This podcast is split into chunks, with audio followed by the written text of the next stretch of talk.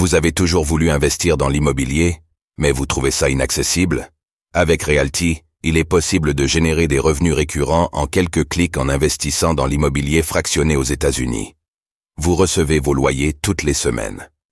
Le plus avec Realty, c'est que vous n'avez pas à vous occuper de la gestion d'un bien immobilier. Ce spot vous est présenté en collaboration commerciale avec Realty. La Banque Centrale Européenne, BCE, s'attaque encore à Bitcoin. Quels sont ses arguments? La Banque Centrale Européenne, BCE, critique à nouveau Bitcoin, affirmant dans une récente publication que la crypto-monnaie échoue en tant que monnaie numérique décentralisée.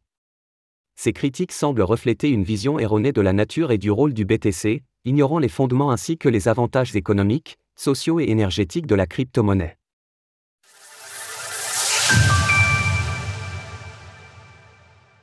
La BCE s'attaque encore à Bitcoin.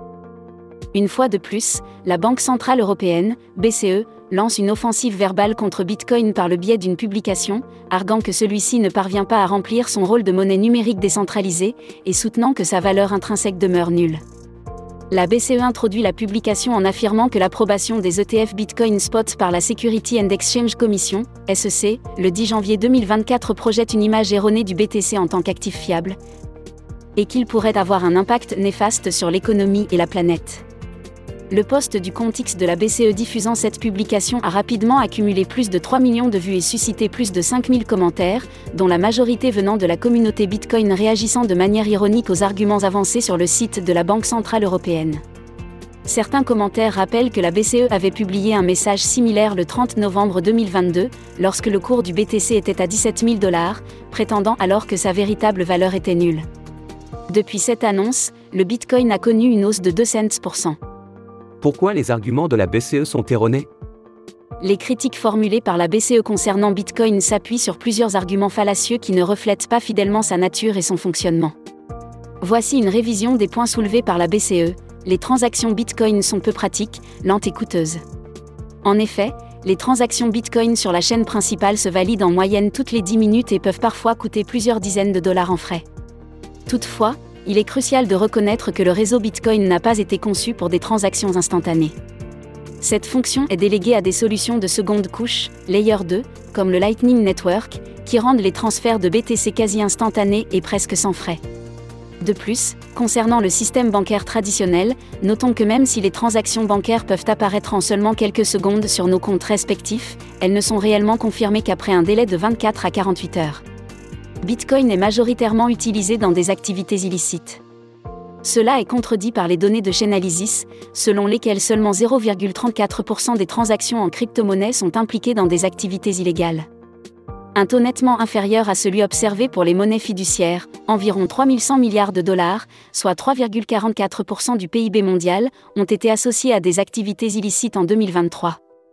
Sur ce point, la publication de la BCE semble se contredire elle-même, en affirmant au sein d'une même phrase que Bitcoin facilite les activités illicites, tout en reconnaissant que ces transactions sont facilement traçables.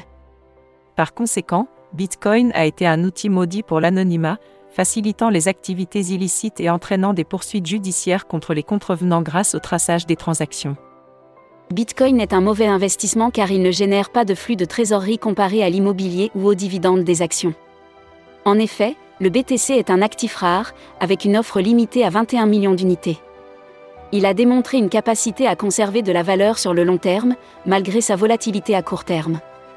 Le BTC a performé de presque 1500% pendant les cinq dernières années, contre plus 82% pour la bourse française intégrant les dividendes, CAC 40 GR.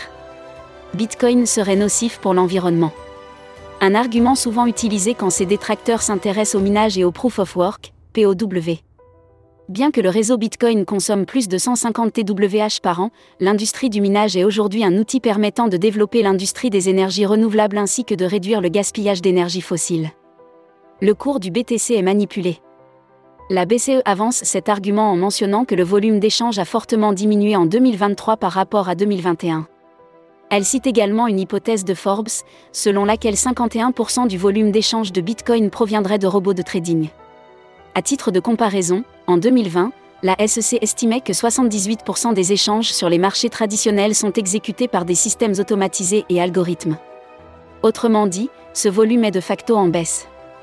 Enfin, La publication avance qu'à défaut de pouvoir limiter Bitcoin, il devrait être envisagé de sanctionner les entreprises de minage qui confirment des transactions impliquées dans des activités illicites. Une mesure qui pourrait sérieusement compromettre la résistance à la censure du réseau Bitcoin sur une base arbitraire. Source Banque mondiale, Nasdaq. Retrouvez toutes les actualités crypto sur le site cryptost.fr.